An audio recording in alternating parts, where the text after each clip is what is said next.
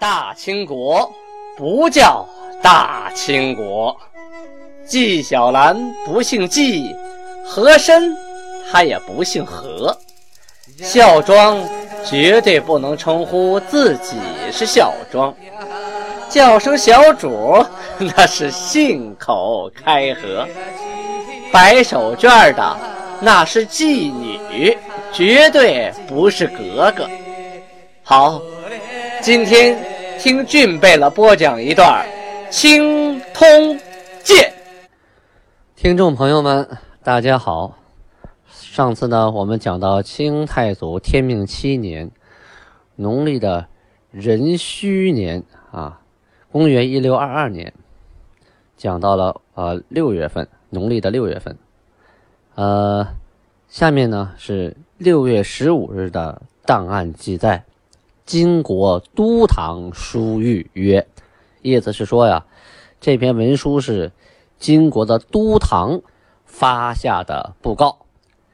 上曰：凡诸身汉人开设殿寺之人，勿将寺主之姓名刻于石上或木上，立于寺前。若不书名，则罪之。”无殿寺邪物售卖之人，概行禁止，以防下药镇人。啊，这段意思有意思啊，是说啊，不管你是女真人还是汉人，只要你开店做买卖，就必须啊，在门口立一块石头或是立块木头，上面要刻上你的名字，就是店主的名字，让大家知道啊，这店是谁开的。啊，你要是不写名，就罚你。那些没有店铺、开不起店铺、挑担的呀，呃，挑挑的呀，背背东西卖的人呢，概行禁止，不允许游商了。怕什么呀？怕你下药镇人，就是说怕你下毒药或者做的东西不靠谱，啊，做的食品呢安全保证不了，你吃了人家坏肚子，再生了病，再死了人找谁去？啊，这么回事看来呀，在金国初期就已经很注意食品安全卫生了啊。不过，一直到现在，这个游商还是没有避免呐。你看到了日本北海道，一个游商你也找不到。你要不去店里，你买不到东西。但是在中国就不一样了，到处都有啊。这个书玉上还说呀：“游应小玉，我诸身妇孺，凡购食之人，勿记四主之名。诸身汉人同为一韩之民，人皆有物出售，为何？”攘夺他人之物，有攘夺者，诸身人见则由诸身人执之；汉人见则由汉人执之。其拒捕逃走者，无论诸身汉人，欲则协助拿捕之。这段话是说呀，啊，我女真的啊，女人们还有孩子们。你们去买吃的的时候吧，一定要记住店主的名字啊，啊，到时候有问题你好找人去啊。呃，诸身和汉人呢，都是我韩的啊子民，大家呢都可以卖东西，都可以销售啊。但是你为什么要抢别人的东西呢？谁要是抢别人东西不给钱，诸身人借了啊，就女真人借了，女真人抓；汉人借了，汉人抓。谁要是拒捕逃走，不管是诸身汉人啊，遇着你就帮着抓。这是特意呀，下个法令来说这件事情，说明那个时候啊，就出现了这种买东西不给钱、强抢豪夺的情况出现，同时也出现一些游商啊，东西食品质量不合格啊，吃了或生病死人的情况，所以才会下这样的法令。一般法令啊，都是在事实出现之后才会出现的。档案的六月十七日啊，农历。记载说，金国诸贝勒议定啊，就说各大贝勒一块商量好，决定凡行刑一百鞭折杖五十，就是说呀，以前啊打一百鞭子，好不打鞭子了，改用杖啊，停杖，杖五十，以后呢两边折一杖，就以前啊该打两鞭子的，好给你一棒子就行了，同时呢。废止刺耳鼻之刑，这个刺耳鼻什么意思啊？就是金国呀特有的一种刑罚。这个刑罚很残忍呐，就是说你犯了重罪呀，要拿这个剑把你这个耳朵扎穿，鼻子挑穿，哇，太狠了！这种刑罚呀，带有这种血族复仇啊的残酷性，因为你这是不可恢复的伤啊，而且都挂在脸上，看耳朵缺一块啊，鼻子挑豁了，这而且这种刑罚呀，往往都配以鞭打、吃杖。等刑罚，不光是说啊，把鼻子、耳朵拿剑扎穿了就完了，这这种罪呀，一般都得挨鞭子，啊，挨廷杖。这个官员呢，啊，当官的啊，如果犯了这种这种罪的话呢，他可以纳银啊，赎免，就是我交钱啊，我就不用打了，认罚不认打。可老百姓他哪有那么多钱呢？交不起那么多钱怎么办呢？挨打啊！挨打，而且还要扎穿耳鼻。这个《满文老档太祖卷》呢，四十二啊，就记载了说，这个时候啊颁的禁令，但是呢，这种禁令啊形同虚设。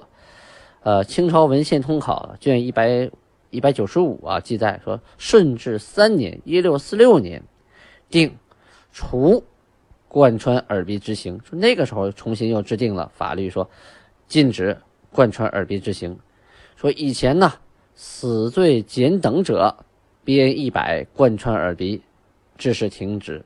什么意思？说以前犯了死罪啊，哎，还还还有点功劳，行，减一等吧。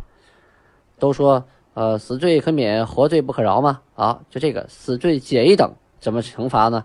抽一百鞭子，可以换五十廷杖啊。然后呢，扎穿耳鼻。所以啊，这个一直都有这个刑啊。虽然在这个努尔哈赤时期啊，就提出来停止此刑，但是这个刑一直还在用着。否则的话，顺治三年（一六四六年）也就不需要再次颁布法令说啊禁止贯穿耳鼻了。因为入了关之后啊，这种刑罚实在是啊太不雅了啊！这个人一辈子没法做人了，耳朵鼻子被人挑豁了，那还怎么做人呢？总之啊，女真、满族啊和东北的其他少数民族。入关之后啊，到了中原内陆，受到了中原的先进文化的影响，很多一些野蛮的、残忍的习惯，还有一些不够文明的啊传统习俗，慢慢的啊都改掉了，也是被汉族同化掉了。同时呢，他也有很多习惯影响了汉族，啊，影响了汉族人。这就是民族的大融合呀！民族大融合就会带来很多的这样的情况出现。你像满语和蒙语啊，酒白酒都叫阿拉 k 马都叫莫林，好啊都是 san，像这个词就是民族融合，它的词语词汇就一样。那你说汉语里满语就很多很多，最简单的例子我常说，藏猫猫什么意思啊？有人就说了，那为什么藏猫猫猫躲起来好吧？走道悄悄声兮兮的，你发现不了。我说那为什么不藏老鼠，不藏狗，不藏耗子，非得藏猫？答不上来了，我就告诉他说：“猫是满语大树的意思，这个藏猫猫呢，就是孩子躲在树后边，让你找不着。东北老太太逗孩子，两个手往眼前一一挡，说猫一个，意思就是我在树后边，你看不见我了。哎，就这个意思。这个藏猫猫的猫是满语大树。你看，各民族之间的文化互相渗透，渗透到我们生活当中，直到我们都不知不觉了啊。这种例子。”举不胜举啊，像什么鸭绿江啊、依兰县呐、牡丹江啊、胡同啊，啊，嘎拉哈呀、萨其马呀，这都是满语啊。我记得皇太极啊有过这么一句话，说扩族啊则亡族，不扩足则亡国。什么概念呢？就是啊，他在东北待着啊，如果不继续扩张的话，那他这个国家可能会灭亡；如果他继续扩张的话呢？这个民族可能会消失，啊，果然应了他的话。这个大汉民族啊，相当的广阔啊，浩如烟海啊。任何一个少数民族，如果呃扔到汉族堆里，几天就会被汉族人同化掉 啊，这是这是不庸置疑的啊，就像小石头子扔进大海一样啊，海纳百川。因为这个汉族本身就是一个大融合民族。它是由汉朝啊几百年啊，让大家习惯了称之为汉人。解放后呢，就是找不到其他民族归属的，都统一成为汉族。这个汉族就是一本身就是一个大融合，融合再融合，最后形成这么一个呃民族性的一个民族共同体啊。那其他少数民族一旦扔到汉族堆里，那最后肯定是要被汉族汉化掉的。汉化掉就不好吗？不是，汉族啊有很多先进的文化啊，先进的科技，有很多好的东西。对于少数民族来说，哎，可以改善他们的生活条件，提高他们的生活质量，是吧？但是啊，这个中华民族啊，它是五十六个民族组成的，每个民族都有自己鲜明的文化，啊，都有自己的特色。如果一旦都同化掉了，就像现在建城市一样，过去呢，一个城市一个景，一个城市一个样，啊，苏州、扬州是一个景啊，你到了北方啊，到了北方是又一个景色了，你到哈尔滨那是另一个景。可现在呢，建的城市你看一看，到全国各地去旅游，所有新建的城区都一样，高楼大厦、钢筋水泥，你分不出哪是哪儿来。一进商场全一样。这就这就没有文化特色了，呃，过去的文化消失越来越快，所以啊，呃，我们在啊接受先进文化的同时啊，我们那些呃宝贵的、璀璨的啊祖先遗留下来的各个民族的丰富的、有特色的文化遗产，我们应该把它继承下来。越是民族的，越是世界的嘛。好，说了几句啊肺腑之言，咱们。书归正传啊，本月呀，明廷委任毛文龙为平辽总兵官。毛文龙，咱们前面提到过呀。毛文龙偷袭镇江得手，镇江就是现在的那个呃丹东啊，虎山长城那个地方啊。偷袭得手啊，杀了金国的守将童养真啊，立有奇功。但是呢，当时呢，他报功了，通过王化贞。他没有经过熊廷弼啊，熊廷弼是当时的经略辽东啊，那是大官他他就经过巡抚王化贞，所以呢，这件事情造成了熊廷弼和王化贞二人不和。这回两个人都被呃去官职，都被撤了以后啊，用谁呢？那就剩那就剩毛文龙了。而且呢，朝中很多大臣呐，都极力保荐他。后来呢，朝廷就给他加至左都督，挂将军印，赐给他尚方宝剑啊！不管谁当大官都赐尚方宝剑哈，这是明朝的习惯。记着啊，明朝有尚方宝剑，清朝没有哈。就像明朝有山呼万岁万岁万万岁，清朝没有；明朝有太监从政读圣旨，清朝没有哦。好，他呀设军部于皮岛，皮岛啊又称断岛、南海岛。在哪儿？在鸭绿江口东边，朝鲜湾啊，这个地方起名叫东江镇。这个毛文龙啊，住在皮岛之后，把这个改名了，改名云从岛啊，云从岛。这个岛啊，在大海里，绵延八十里，不生草木啊，离南岸啊比较远，离北岸呢很近。北岸的海面呢，走八十里就到了金国界了。东北呢是朝鲜国。岛上的兵啊，大部分都是辽河以东啊，就是辽东地区的军民啊、居民啊。等河东失守之后啊，这些老百姓逃往哪逃啊？坐的小船都逃到岛上来了。毛文龙啊，笼络这些老百姓啊，把他们变成兵，分布哨船，连接登州、莱州啊，以为犄角之势，就互相的照应。辽民呐，慢慢听说这有啊，这还有。这还有这个明朝的部队，还有还有镇啊，就赶紧大家都来这儿归附，这有吃有穿的，还能当兵，好，慢慢都投靠过来了。这个地方啊，慢慢就分出来一部分到铁山，又分出一部分到蛇梁啊，等等等等。主要是兵多了以后啊，就分到其他小岛上去。因为这个皮岛上啊，寸草不生啊，所以啊，他的吃啊、穿啊、用啊，都得靠这个呃山东那边。啊，运货运粮过来，所以啊，就很多的商船啊，汉商都往皮岛这赶。在皮岛这儿啊，人户啊万余啊，就是说得有个几万人呐啊，所以很兴盛一时。当时啊，是一个做买卖的好地方了啊，大家都到这儿来做买卖。然后国家呢也给拨钱养的这些兵，往来的兵船、商船啊都源源不断。农历七月初一啊，档案记载，金国大臣索翁克洛巴图鲁，这个索翁克洛巴图鲁啊，就是熊克洛啊，熊克洛是满语，海东青的意思，就是架在肩膀、架在胳膊上那个鹰猎隼啊。后来呢，他变成一个封号啊，就是封这个巴图鲁是勇士，这是一个熊克勒巴图鲁飞扬哦。写成汉字是费扬古啊，去世了。他生于一五五九年，卒于一六二二年。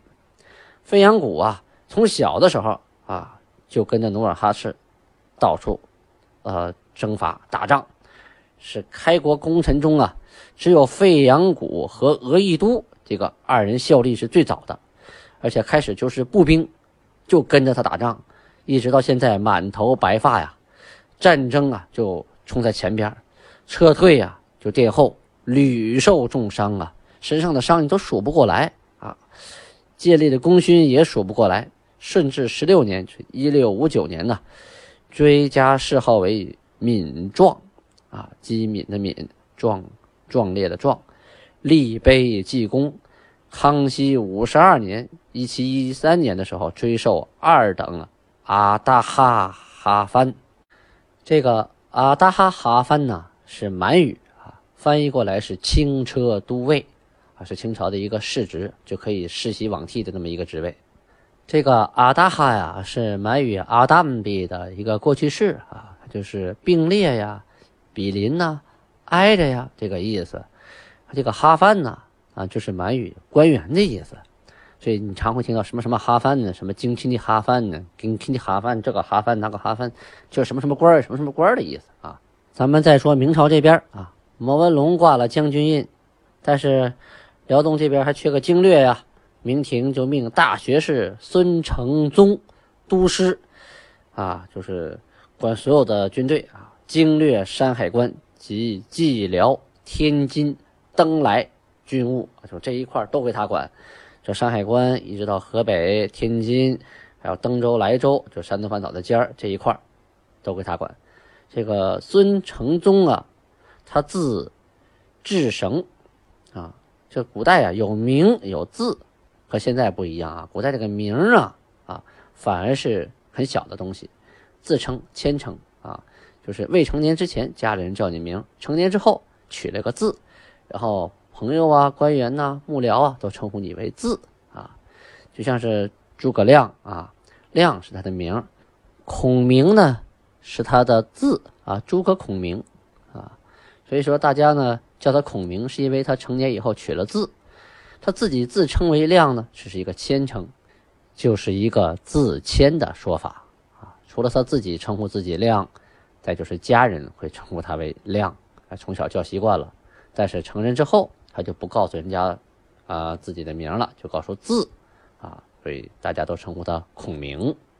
比如说清朝的啊纳兰明珠的公子纳兰性德啊，他字容若啊，这个纳兰性德是他的名。现在很多书上写他的诗啊，后边都写纳兰性德，但其实呢，应该叫他容若，容若才是他的字。再有一个吧，清朝啊，呃，称名不举姓。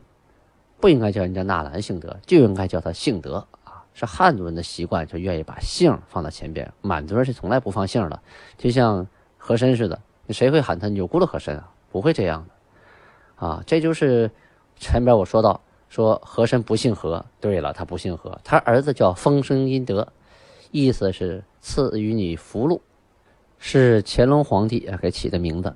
那你说他叫丰绅殷德，他他就姓风了吗？啊，那不对。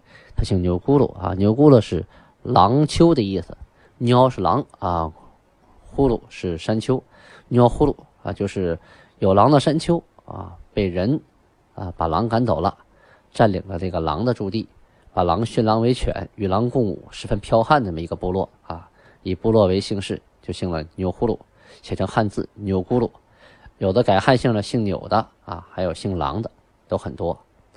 所以这是嗯满族人的一个习惯，就是以地为姓，他不称呼姓氏。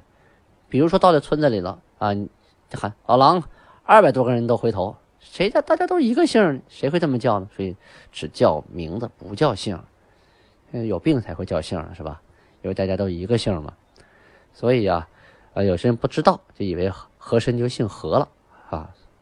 这个纳兰性德呀，他本身就是自称应该称性德，我们叫他应该叫容若，不该加纳兰。纳兰是什么意思？就是那拉啊，就是叶赫那拉的那拉。那拉呢也是个部落，叶赫也是个部落啊。叶赫是叶赫，那拉是那拉，纳兰等于那拉啊。叶赫那拉呢是那拉氏的人迁徙到叶赫那个地方，称之为叶赫那拉，哈哈，就这么回事儿哈。纳兰呢只是那拉氏的另一种音译啊，写成纳兰好像很有文化哈。其实它就是那拉啊，没有区别，满语都是一个词儿。好，咱们说回来啊，说这个孙承宗啊，字志绳，保定高阳人，就是今天河北省的啊。万历三十二年（一六零四年）的进士，受过编修。天启帝继位以后啊，以左庶子充日讲官。这日讲官呢，就是每日进讲，给皇帝讲诗书啊，讲呃古书啊，讲讲课。这个日进精讲啊，呃，康熙皇帝每天也都坚持，就他也有很多大学士啊，讲官每天呢到后宫来给他讲一篇，就是古文呐、四书五经啊、这《资治通鉴》呐，就每天都有大学士给他上课。这个说回孙承宗啊，他属于是主动请命啊，毛遂自荐啊，主动要求当这个官的，就是。所以皇帝也很器重他，啊，就颁给他敕书，啊，让他管理山海关、蓟辽、天津、登莱等处的军务。这个时候啊，这山海关上啊，有兵啊七万，冒降者很多，就是实质上啊没那么多人啊，但是领银的领的很多，无纪律，就是纪律涣散。孙承宗呢到那之后啊，第一件事定军制啊，申职守。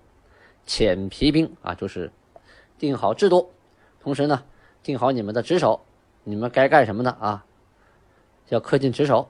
同时，这些不靠谱的兵啊，就遣散，你别别在这冒领银子，浪费国家钱。前前后后呢，筑城铺啊数十，练兵十一万，造铠甲数百万，开屯田五千顷，军声颇震呐。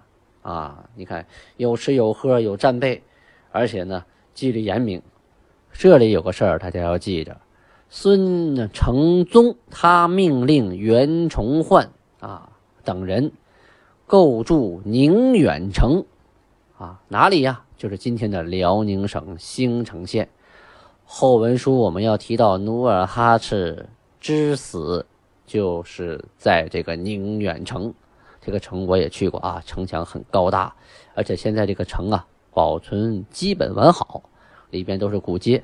现在，啊，您去宁远玩啊，就是去兴城，辽宁兴城，它属于葫芦岛市啊。去兴城玩就可以去这个古城里转一转。我那年是去拍戏啊，拍海岸线，就住在兴城，所以啊，呃，就在里头转了转。毕竟这个老韩王就死在这儿了嘛，一定要看看这个地方的情况。这城墙确实高大而坚固，而且厚重啊。袁崇焕呢？字元素，啊，广西藤县人。祖籍啊，广东东莞。万历四十七年（一六一九年）的进士，当过邵武知县。为人呐，慷慨啊，有胆有谋，好谈兵。经常啊，遇到老校啊、退卒啊，就是些退役的老兵啊、啊军官呐，就跟人家谈上塞上之事啊、边疆之事。了解边疆的地形险要啊，总觉得自己嗯将来一定有机会在边疆，呃大展宏图。这一年正月的时候啊，他进京朝见天子啊，御史，呃就破格举荐他，啊让他为兵部直方主事。不久呢，广宁失溃啊，然后廷义呢扼守山海关，袁崇焕呢。这袁崇焕此人有多大胆子？单枪匹马一个人出了山海关啊，跑到东北去看地形，要胆子有多大？回来的时候啊，就把山海关内内外外的形势啊，哒哒哒哒哒哒哒哒说了一通，说与我军马千古，我一人足守此。意思是说，你只要给我军马钱粮，我一个人就把这守得稳稳当当。具体袁崇焕怎么做的呢？咱们明天接着讲啊，因为时间有限。好，感谢大家倾听。呃，欢迎大家登录童俊的新浪微博啊，单人旁一个冬天的冬俊马的俊，搜索童俊的新浪微博，可以看到最新的我的拍戏的片花哦。好，安布拉巴尼哈，谢谢大家。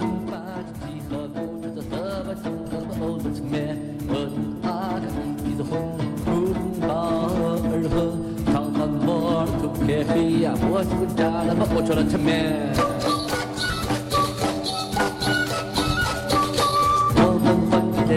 里共同庆贺满锦，无论你来自哪里，满脸都喜气洋溢。风雨几何顺，当家都太平，高举酒杯几歌唱，愿盛世永长宁。